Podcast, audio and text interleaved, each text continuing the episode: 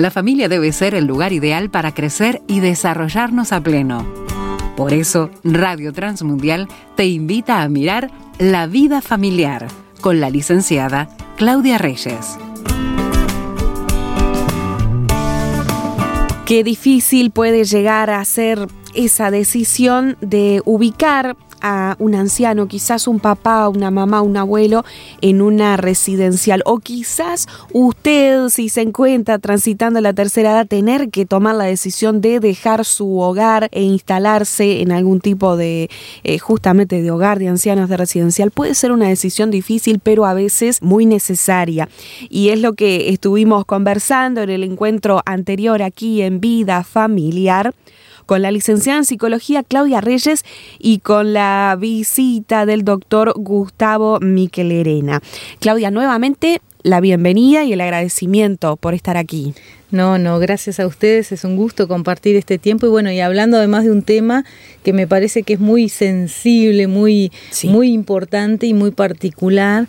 Hemos hablado de los procesos evolutivos de la familia y creo que era importante hablar también de esta etapa tan particular de la vida de la familia que es eh, cuando uno está entrando en un proceso ya de, vida más adulta, hablábamos de más de 65, entonces bueno, eh, es interesante hablar de este tema, ver los cuidados que tenemos que tener todos para, para con nuestros ancianos y aún para con nuestra salud también, para estar preparados para esta etapa. Y además con un invitado especial. Doctor Gustavo Miquel Herena, muchas gracias por acercarse nuevamente al estudio de Transmundial. El agradecido soy yo. Bien, pensando entonces en esta decisión, decíamos, ubicar al anciano en un tipo de residencial.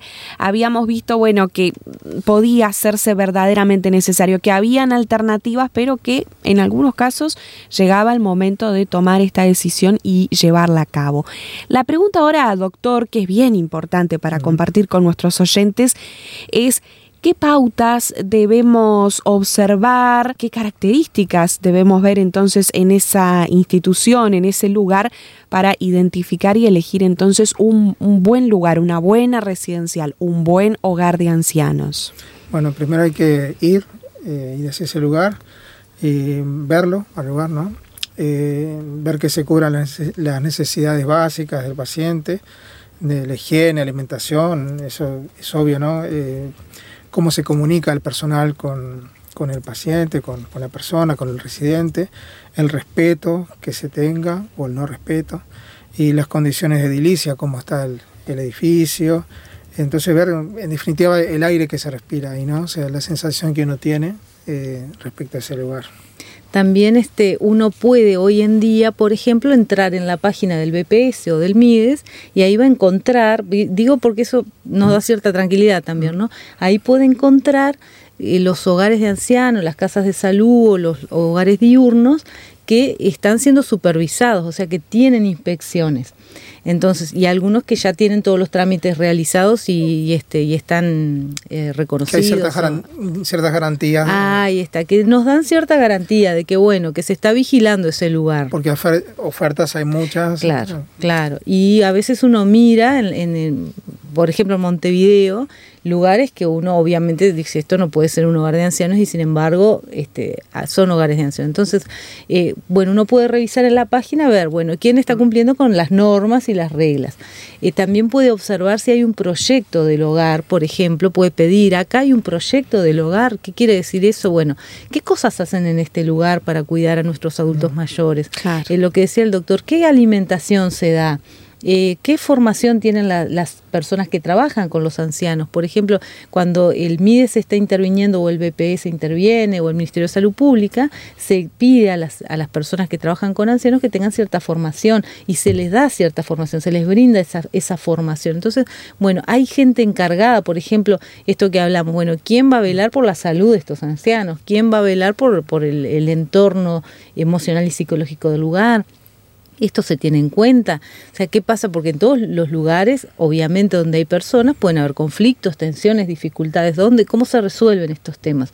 Uno dice, bueno, pero eh, ¿cómo hago para saber todo eso? Bueno, un poco lo que decía el doctor, voy, observo, veo el clima eh, qué tal, qué tan cuidado está, qué tan arreglado está, cómo están los ancianos, hasta huelo el olor que hay en el lugar, es un lugar que veo que está limpio, es un lugar ordenado, tiene amor el lugar, se nota eso, y bueno, y obviamente el trato de las personas, del personal con los mayores, que como obviamente cualquiera de nosotros sabe, va a ser muy particular cuando estamos nosotros y diferente seguramente cuando no estamos, pero lo esperable es que se cumpla cierta, cierta formalidad. Y sobre todo, bueno, si hay personas encargadas van a tener que velar para que eso se lleve adelante y bueno, son las personas referentes con las que vamos a hablar cuando hay alguna dificultad o algún problema. Entonces, sí será importante tener ese proceso. Y como decía el doctor, eh, hoy en día hay un proceso de adaptación que se lleva adelante, donde el anciano visita primero lugar, observa a ver si le gusta o no, también la familia lo puede hacer. Hay una entrevista en general con un doctor encargado o una doctora encargada que evalúa la situación, ve si la persona puede entrar, está en condiciones de entrar al hogar o no.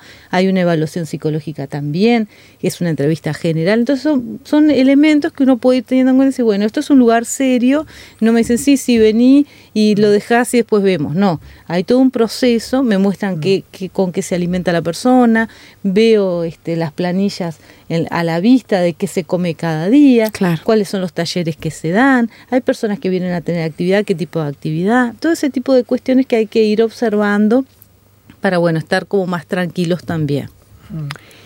Eh, doctor, ¿puede haber eh, quizás de parte del anciano una resistencia a abandonar el hogar y trasladarse a la institución? ¿Se puede dar eso? Eh, sí, es algo muy común porque lo que decíamos en, en el otro programa,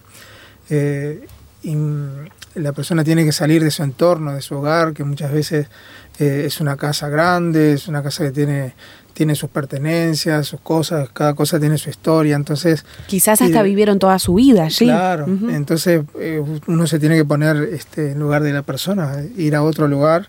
Entonces eh, hay muy frecuentemente una resistencia, ¿sí? Y ahí es importante un poco la comunicación y llegar a, a un acuerdo, a un consenso con la persona si la persona, eh, digamos, está bien de, la memoria, eh, si entiende, eh, bueno, explicarle, visitar el lugar, hacer todo este proceso y que entienda el por qué, o sea, que entienda, digamos, por qué se llega a la decisión, todo el tema de que hemos comentado, el riesgo, todo eso. Y si tiene una demencia, por ejemplo, que no le permite entender, bueno, de alguna manera también explicarle y porque no, no es posible la internación compulsiva del paciente, o sea, porque muchas veces le mienten, le dicen vamos a ir a una clínica. No, la persona de alguna manera tiene que, saber, este, y en el caso que, no entienda, bueno, eh, de alguna forma sí explicarle igual. Sí, y, tratar de permanecer eh, con el vínculo, porque muchas veces la persona es este, llevada a un lugar, una institución de salud, y se le abandona, o sea, se le paga la cuota, se le lleva el dinero y hasta a veces se le lleva alimentos, pero no se le visita, no se charla con esa persona. Siempre recuerdo el testimonio de un pastor que visitaba a su esposa con demencia senil y ella ya no lo conocía, ya no, no tenía este, forma de, de, comunicarse él con ella. Y entonces un día alguien le dijo, ¿por qué seguís viniendo? Si ella no sabe nada de vos, ya no te reconoce, ya... Y él, y él contestó, vengo porque yo sigo siendo yo. O sea, ¿qué quiere decir? El vínculo que yo tengo con esta persona no está la persona ahora, su mente no está acá, no es la misma persona que yo conocí. Sin embargo, yo sí sigo siendo yo. Entonces yo sigo amando a esta persona, la sigo acompañando y como dijo la, dice la Biblia, es un acompañamiento hasta el final, hasta que la, la persona se vaya. Y yo no voy a dejar de visitarla y de quererla porque ahora está enferma o porque está deteriorada o porque tiene algún problema. Entonces es muy importante permanecer con el vínculo. Y la persona entiende, por más demencia que tenga, eh, por ejemplo, apretarle el hombro, con, eh, tomarle la mano de repente, este, tener actitudes en la voz, digamos, en la forma que uno le habla. Entonces, por más problema de memoria que tenga, eso para ella es importante, ¿no? Sí, lo, lo entiende, lo, lo, lo llega recibe, a sentir. recibe el afecto, claro, Exacto. claro. ¿Qué más, doctor? Visitar, llamar, manifestar afecto. ¿Cómo sostenemos ese vínculo? Y bueno, las visitas periódicas, bueno, estamos saliendo de, de una pandemia, pero yo creo que de a poco vamos retomando eso.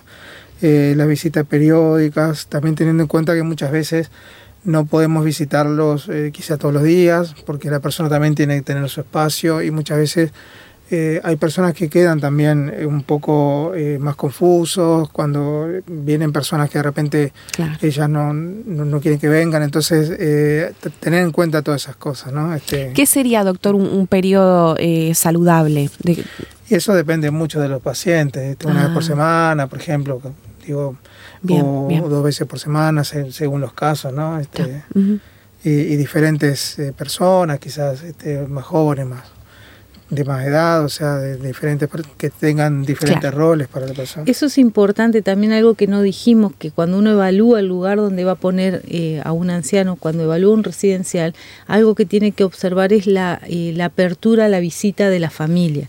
Eso en realidad es un derecho del anciano, tener contacto con su familia, con sus amistades, con sus vínculos, y el lugar donde los, ellos están este, residiendo tiene que ser un lugar abierto a esto, no nos pueden impedir visitarles. Claro. Capaz que si nos pueden poner una restricción de hora, por ejemplo, no voy a ir a las 10 de la noche porque Ujú. trastorno el lugar, pero con ciertas condiciones de cuidado me tienen que abrir la puerta para poder visitar. Claro, hay, hay casos muy particulares que el médico tiene que anotar en la historia, e incluso pedir ciertas autorizaciones para que la persona no vea a su familiar Claro, claro. por toda una temática que puede aparecer, ¿no? Este, Que ya sería un caso muy particular. particular. Y normalmente se le informa a la familia y se considera todo eso, pero en general, y so- y sobre todo si la persona está bien y está consciente y se puede comunicar, siempre tiene el derecho a tener vínculo con su familia, Sí. con sus amistades. Y ¿no? muchas veces por un- una llamada, una videoconferencia, Claro. también es- son alternativas.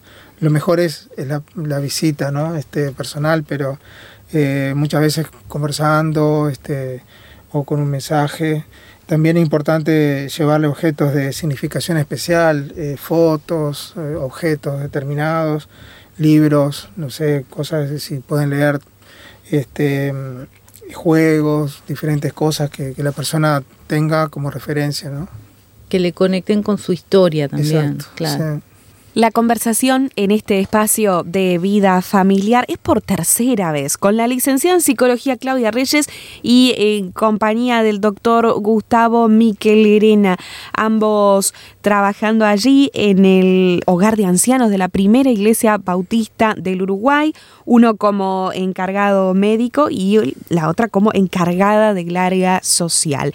Estamos pensando en la tercera edad. Hacemos una breve pausa y ya volvemos aquí en Radio Transmundial. Si quiere opinar, póngase en contacto con nosotros. WhatsApp, signo de más, 598 91 610 610.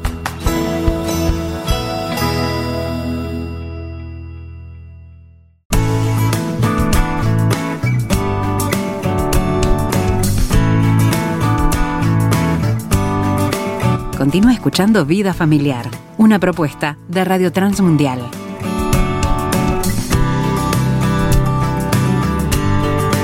Estamos pensando en esta decisión a veces tan compleja de, eh, bueno, llevar a un anciano o que usted como anciano decida instalarse en una residencial, en un hogar. El doctor Gustavo Miquelerena, médico que trabaja en el área de geriatría, nos ha estado dando algunos consejos. También la licenciada en psicología Claudia Reyes. Hemos estado pensando en cómo mantener el contacto con el anciano que está en una residencial, cómo identificar eh, una institución que sea adecuada, que tenga buenas condiciones para nuestros familiares queridos. Ahora la pregunta, doctor, también eh, tiene que ver con señales de alerta, porque dimos algunas características, bueno, necesarias, positivas, pero ¿qué señales de alerta podemos ver en un lugar que ya nos están hablando de que no es apto o saludable para el anciano? Bueno, eh, podemos siempre observando, ¿no? Este, el tema del trato que reciben, verbal, el trato en cuanto a las actitudes que tienen frente a ellos, el personal. Eh, la comida también que hablábamos, la higiene, eh, nunca faltarles respeto, rebajarlos, valorarlos. Valorarlos, sí. Y bueno, un poco eso, lo mismo que hablábamos hoy, pero en, forma negativa. O sea, si no están esas cosas que hablábamos hoy, eh, hay que tener cuidado. Sí, y, que el, el, clima afectivo esté instalado de forma este, adecuada, ¿no? A veces uno se da cuenta que hay tensión o que el anciano está resistente a determinadas personas. Hay personas con las que no quiere estar o que nos muestra cierta... No hablo del proceso de adaptación, que, que siempre es un proceso a veces complejo, donde el anciano dice me quiero ir, no quiero estar acá, no me gusta el lugar, que lleva su proceso. Es como cuando llevamos un niño a un jardín de infantes, se quiere ir y la maestra puede ser muy buena, pero el niño se quiere ir a casa. Bueno, a todos los procesos de cambio y adaptación nos cuestan, pero considerando todo esto, ver qué más pasa, cómo es el vínculo del anciano con el entorno, el, el, esto que decía el doctor, qué tan limpio es, qué tan aireado es, qué tanta luz hay en el lugar, qué tan cuidado está. Eh, veo marcas en el cuerpo de la persona mayor, observen esos detalles, ¿no? Veo marcas, le toman demasiado fuerte, eh, no es que se cayó, bueno, una vez se puede caer, ¿cuántas veces se puede caer? Entonces, prestar atención a estas cuestiones que son de cuidado, el tema de las visitas, el tema de, de qué tan cerrado está el lugar. Alguien me contaba una vez, bueno, fui a un lugar y habían demasiados candados, me llamó la atención, ¿no? Entonces, bueno, cuidado con eso. Este, ¿cómo, ¿Cómo es las puertas se abren? ¿Es fácil abrir las puertas? Em, si yo toco timbre, ¿con qué demora puedo entrar al lugar? Porque a veces hay todo un proceso de que se están acomodando para que reciban la visita, ¿no? Bueno, estas cuestiones que uno dice, bueno, eh, no es para tanto bueno, pero cuando uno ve que es un lugar que cuida, estas cuestiones están atendidas, están a la vista. ¿El anciano puede eh, manifestar algún tipo de incomodidad? ¿Cómo debemos responder a eso, conversar con él? Sí, eh, estar atento a eso, ¿no? Ver realmente si eso es así. A veces de repente no es así, pero si es así, bueno, tomar. Sí, y sabemos también por, por la capacidad cognitiva. Por ejemplo, si tiene un problema de deterioro cognitivo muy grande, difícilmente te pueda contar. Pero hay, hay ancianos que son autoválidos o que están muy bien y te pueden decir, este, yo he escuchado muchas veces personas que le cuentan a su familia cosas que pasaron y que hasta a veces la familia duda, y es verdad, lo que están contando es verdadero. Este, entonces, bueno, escuchar, ¿no? Escuchar el discurso, escuchar según la capacidad de la persona y también ver si nosotros logramos tener un clima, y esto es muy importante, generamos confianza, nosotros nos sentimos confiados del lugar, porque no es lo mismo dejar a un familiar nuestro en un lugar donde yo me quedo tranquilo que en un lugar donde yo estoy desconfiando del trato que le dan, desconfío de, lo que pasa con la comida, por ejemplo. Me doy cuenta que la ropa que yo le dejo no, no la tiene la persona, la tiene otra persona, no hay detalle, porque esto tiene que ver con la identidad. O sea, ¿cómo puede ser que la persona no tenga su, si yo le traigo su ropa, se la pongan a otra persona? No, es de la persona, entonces se le pone nombre, se cuida, se presta atención de eso, o lo que decía el doctor, los detalles, ¿no? Su cuadrito con su foto, ¿dónde está? ¿Está en su mesa de luz o está en la mesa de luz de otra persona? no es poco importante eso, es muy importante. Entonces, ¿dónde duerme? ¿Siempre en su cama o le van trasladando y le van cambiando de lugar? Porque eso confunde. Claro. Entonces, son cuestiones que uno tiene que prestarle atención a los detalles de ese tipo. Claudia, sabemos que eh, tú sos la encargada del área social del hogar de ancianos de la primera iglesia bautista y el doctor Miquel Irena es el encargado médico. Quisiéramos conocer un poquito más de este hogar de ancianos, eh, sus características, por qué lo recomendarían ustedes, cómo ven que se trabaja allí. Mira, el hogar de ancianos de la Pievo es un hogar que tiene muchos años ya de vida es un, es un hogar que yo trabajo en el área social, pero hay un equipo en realidad, no, no soy yo ni es el doctor solamente que estamos ahí, nosotros somos parte de un equipo más grande, este, de muchas personas, muchas personas, porque hay personas que se encargan de talleres, hay personas que se encargan de la toma de decisiones, que evalúan cómo está funcionando el hogar. Obviamente está el MIDES, está el Ministerio de Salud Pública, que también están velando por el funcionamiento del hogar. O sea, hay, hay equipo detrás pero este, el hogar de ancianos hace mucho tiempo que está al servicio de la comunidad, es un hogar que es para personas autoválidas.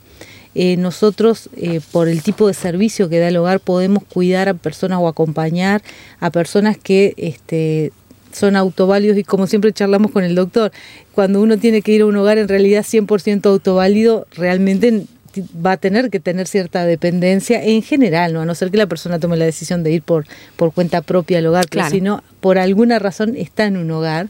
Este, a veces es por no estar solo en su casa, pero en general no, no es por eso, es porque bueno, ya no puedo hacer determinadas cosas, necesito de un hogar. Entonces hay cierta este, nivel de dependencia, pero en general este, tratamos de que las personas que estén en el hogar sean autoválidas porque no tenemos un tipo de personal especializado cuando hay una, una dependencia muy, muy alta, muy grande. Ahora, es un hogar cristiano que pretende este, responder con valores cristianos, cuidar a las personas desde esta perspectiva y algunas de las actividades que tenemos, por ejemplo, es estudio bíblico, eh, hay actividad este, vinculada a todo lo que tiene que ver con el ejercicio, con la estimulación física. Mira. Hay este, actividades que tienen que ver con la estimulación cognitiva, se dan talleres, damos talleres para las, este, para las empleadas. Por ejemplo, estuvimos dando una serie de, de, charlas que tienen que ver con el trato con, los ancianos para que ellas pudieran este, estar como más formadas. Hemos dado algunos talleres por Zoom también vinculados al deterioro cognitivo y la salud de los ancianos. Bueno, estamos como en un espacio de, este, de cuidado dentro de lo posible, lo más... Este, con los valores cristianos lo más eh, atentos a las necesidades de ellos que podemos. Este es un, hogar que tiene este, un costo, porque a veces nos preguntan, pero eh, ¿es gratis? No, hay un costo, hay que pagar una cuota, pero este, bueno, se trata de que sea una cuota relativamente accesible, porque bueno, obviamente hay que tener empleados, hay que tener el servicio y, responder a las necesidades de ellos. Eh, si es recomendado, mira, en realidad cada uno necesita saber dónde tiene que ir, porque el hogar es una opción. Hay muchas opciones. Lo que tiene que hacer la familia, y un poco la idea de estos programas era esa, no es tanto recomendar el hogar de ancianos de la PIU, sino que las personas nos demos cuenta que cuando tenemos una persona mayor en casa, vamos a ver un proceso en el que tal vez en algún momento necesitemos ayuda especializada y tenemos que buscar la mejor para nuestra familia y nuestros ancianos. El hogar de ancianos de la PIU es una opción creo que es una opción válida, pero hay otras opciones. Entonces uno tiene que salir y recorrer, observar, ver todo lo que estuvimos hablando y evaluar. Y de acuerdo a todo eso que estuvimos charlando y evaluando, tomar decisiones y ver, bueno, de acuerdo a lo que nosotros podemos y de acuerdo a nuestros valores y nuestra forma de entender la realidad y de acuerdo a los servicios que brindan los diferentes lugares, qué alternativa es la más adecuada para mi familia y para este anciano que tengo en casa que está necesitando acompañamiento o ayuda. Bien, doctor, ya para dar un poco cierre a estos encuentros y a lo que han sido este, este ciclo de conversaciones, una de las cosas que se comentó en alguno de los programas anteriores fue acerca de la fe, eh, eh, la, vida espiritual como un factor preventivo en lo que es justamente el deterioro en la tercera edad. ¿Qué tiene la Biblia para decirnos acerca de la tercera edad, de los ancianos? ¿Hay algún concepto allí que valga la pena compartir? Sí, la Biblia está llena de alusiones a los ancianos no solamente la cultura hebrea, eh, sino las otras culturas de su tiempo tenían al anciano, por ejemplo, como cabezas de, las tribus, eh, eran personas de mucha importancia porque eh, generalmente eran las, que tenían más sabiduría, ¿no? Entonces este, eso se, nota en las culturas antiguas. Pero en especial la, la Biblia hay muchos casos donde los ancianos eran muy importantes para tomar las, las decisiones como pueblo. Se cuenta que, que, Moisés, por ejemplo, reunía a los ancianos para poder eh, dar un mensaje primero a los ancianos y después al, al pueblo, cuando había cosas que arreglar eh, y cosas eh, que anunciar al pueblo, bueno, iban a los ancianos. Y mm, en el Proverbio 31, cuando habla de la mujer virtuosa, Dice, su marido es conocido en las puertas cuando se sientan con los ancianos de la tierra, ¿no? Sentaba esa imagen de, sabiduría, ¿no? Este, el rey eh, Roboam, por ejemplo, dice en Primera Reyes 12 que él dejó el consejo que los ancianos le habían dado y eh, pidió consejo a los jóvenes que se habían criado con él. Entonces eh, optó por los jóvenes y, y, le fue muy mal, ¿no? Entonces ese concepto, no sé. Sí, y la valoración del anciano, ¿no? La Biblia nos dice que aunque peinemos canas, el Señor no nos va a abandonar, Él nos va a acompañar.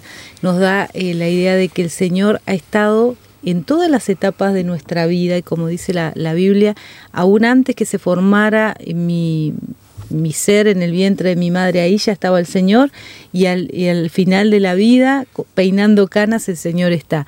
Y eso es importantísimo porque Dios no solamente nos cuida como, como familia, nos cuida desde el vientre de nuestra madre, Él tiene ya establecido su, su presencia en nuestra vida, sino también hasta el final. Y cuando uno piensa en los procesos que viven los ancianos, de muchas veces pérdidas, adaptación, también tiene que entender la sabiduría acumulada en estos tiempos y la necesidad de volver a dar un lugar. Y uno habla de una sociedad tan envejecida como la nuestra y parece tan ilógico mm. el, el, despreciar al anciano, quitarlo de, del lugar que debería tener de reconocimiento claro. en un momento en el que yo creo que eh, como valor, no solamente la sabiduría, sino la edad, es, es un, un, tiempo en el que pueden devolver mucho a la sociedad en el sentido no solamente del contenido intelectual de lo que hayan aprendido, sino del valor como ser humano y la importancia que tiene para una sociedad supuestamente culta valorar al adulto mayor. Uh -huh. O sea, una sociedad que se precia de, culta y, y, de avanzada, debería respetar al adulto mayor, reconocerle y aún en un proceso de deterioro, de enfermedad o de lo que sea, eh, darle el lugar que le corresponde. Y la palabra del Señor nos anima a eso, nos anima a valorar, nos anima a cuidar, nos anima a acompañar y a respetar a las personas mayores. Así que sí será importante desde el punto de vista cristiano darles un lugar de cuidado, de respeto, amarlos y buscar las mejores soluciones para todas estas etapas de la vida que vamos transitando. Al término de este programa les recordamos el contacto con los hermanos de la Primera Iglesia Bautista del Uruguay para que usted, si lo desea, pueda conocer un poquito más del el hogar de ancianos la Primera Bautista. El número de teléfono es el 2409-8744. Este es el contacto con los hermanos de la iglesia que conocemos como Piebu.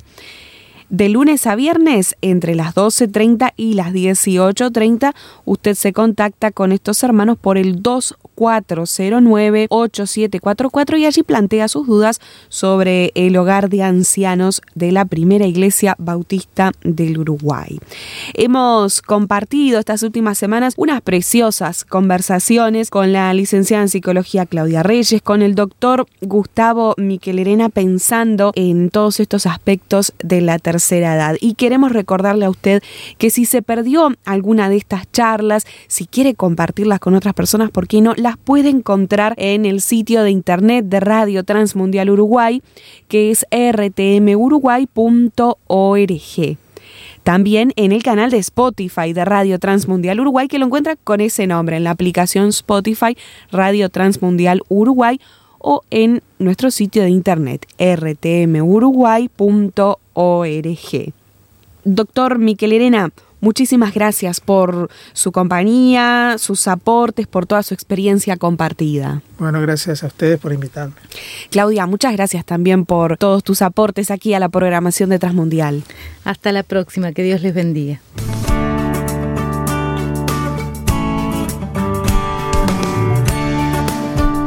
Vida Familiar con la licenciada Claudia Reyes. Es una producción de Radio Transmundial